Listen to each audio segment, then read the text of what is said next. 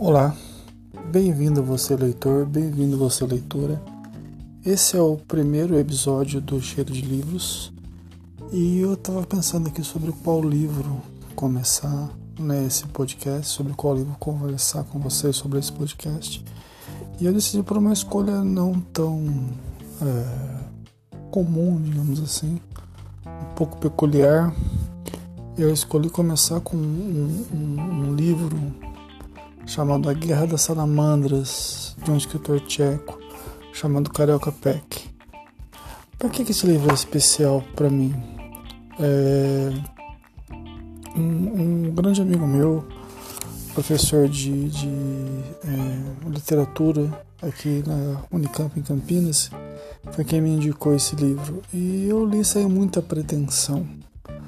E Capek era tcheco quando ele, ele, ele, ele nasceu em, em 1890 e veio a falecer em 1938.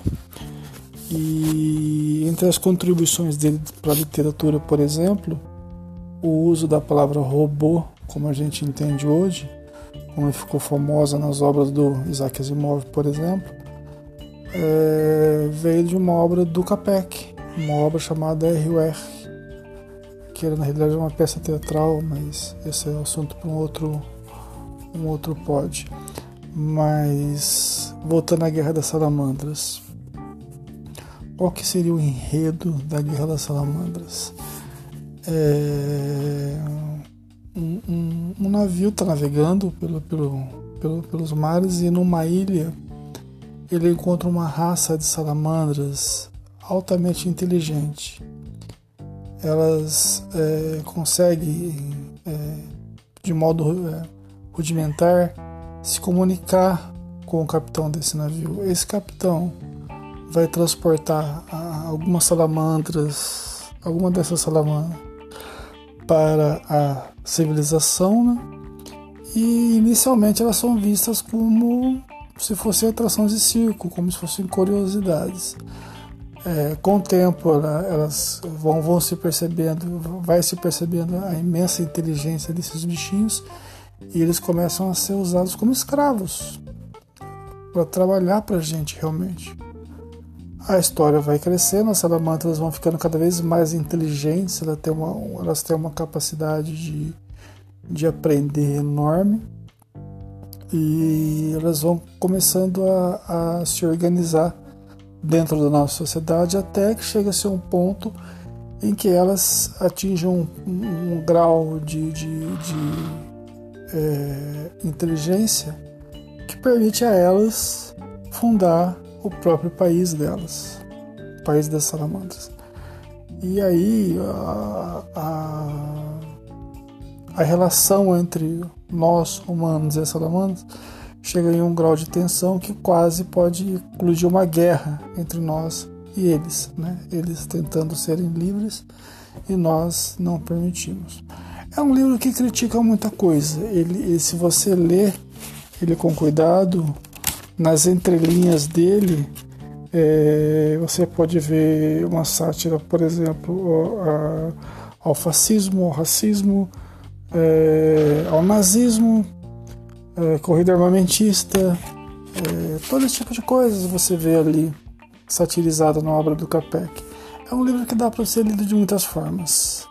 Você pode ler ele como se fosse uma ficção, uma ficção científica, uma, uma história de fantasia, algo assim, e se divertir muito com isso, porque o livro é bem divertido, ele tem passagens muito divertidas, não é um livro sisudo, não é um livro sério, mas você pode ler ele também como uma crítica, uma crítica à sociedade, como nós tratamos as classes que nós, de algum modo, consideramos inferiores.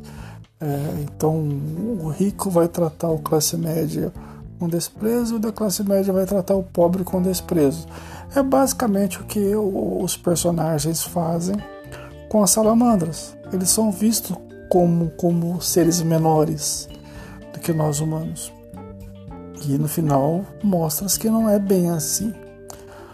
O, o, Capek é um, é, um, é um, escritor muito, muito talentoso na, no, no, modo como que ele conta as histórias dele. É tudo muito divertido, é tudo muito bem escrito. Não é um livro cansativo. Não é um livro volumoso também, né? Deve, deve se dizer isso. Não é um livro extenso.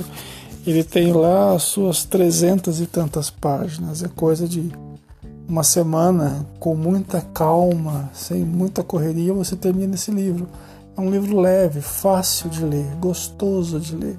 É aquele livro que você, quando termina, você fala: Nossa, mas nem percebi a leitura. É um ótimo livro, ótimo livro. Pouco conhecido infelizmente deveria ser mais é, é, divulgado. É, é uma obra inteligente, muito inteligente Capek era um escritor inteligente.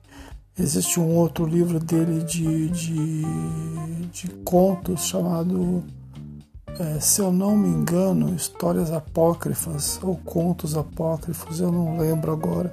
Infelizmente eu não me lembro do título correto. Onde, onde ele brinca com, com, com fatos históricos ou mitológicos de um modo muito. É, eu diria até transgressor. Então é um autor à frente do seu tempo.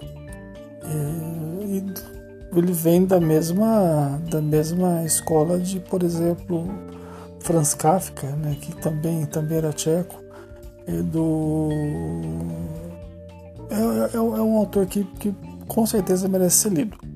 Merece ser lido sem peso no ombro de se ler grandes escritores, de se ler escritores densos, por exemplo, de um Joyce, mas que ele não fica devendo nada a nenhum deles.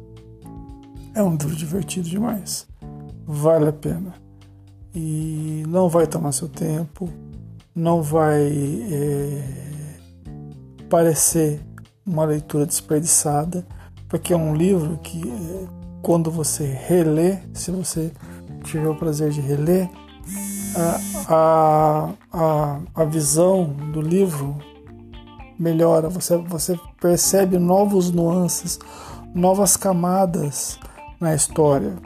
Então, o que, o que parece uma história de fantasia e, e, e, e guerra e tensão política, entre aspas, começa a tomar uma, uma, um, começa a se formar de um contorno mais crítico, que dá para você trazer, por exemplo, com a maior facilidade para o nosso mundo hoje, para a geopolítica de hoje, para como nós vemos a formatação do mundo hoje. Não é difícil fazer essa, essa comparação entre o que está no livro e o que a gente vê hoje. Ah, essa edição que eu tenho aqui nas mãos é da editora Record. É uma edição muito bonita. Tem a tradução do Luiz, é, Luiz Carlos Cabral. É, não é difícil de encontrar, eu já vi ele no, no, na estante virtual, por exemplo. Já vi ele em, em livrarias aqui no, em alguns shoppings de Campinas e é, vale, vale, vale muito a pena. Vale muito a pena. Na quarta capa aqui do livro tem alguns comentários é, sobre a obra. Então, o The Washington Post diz: fantástica paródia das múltiplas ismos do século XX. Fantástica paródia dos múltiplos ismos do século XX. Fascismo, nazismo, esse tipo de coisa o New York Times. Capek. Deixa eu, deixa eu conseguir melhorar aqui para conseguir ler para vocês. Capek previu o dilúvio totalitário que invadiu a Europa poucos anos após o lançamento desse romance. Sua ironia profética ataca, acima de tudo, a cegueira e a ganância humanas. Tá vendo que não é um livrinho sobre salamandras que querem fazer guerra? O The, é, Philadelphia Inquirer, genial paródia de total, de total, do, é, genial paródia do totalitarismo e da corrida armamentista, divertido e provocante. O The Times, um maravilhoso deleite. E Thomas Mann, o escritor Thomas Mann, né? É, a Montanha Mágica, por exemplo, a visão satírica de Carol Capek para a loucura absurda que invadiu a Europa é simplesmente magnífica. Esse é um comentário de nada mais, nada menos que Thomas Mann. É um livro fantástico, é um livro que você vai se lembrar sempre. Como diz o, o The Guardian, né, é uma definição perfeita aqui do The Guardian, uma leitura obrigatória e muito divertida. Ou seja, não dá para não ler A Guerra das Salamandras do tcheco Karel Capek. Bom, essa é a dica de hoje.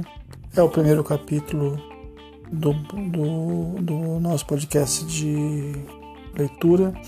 Eu fiz uma, um pedido esses dias na Amazon, estou para receber alguns livros, entre eles uma história em quadrinhos que eu quero muito conversar com vocês a respeito dela.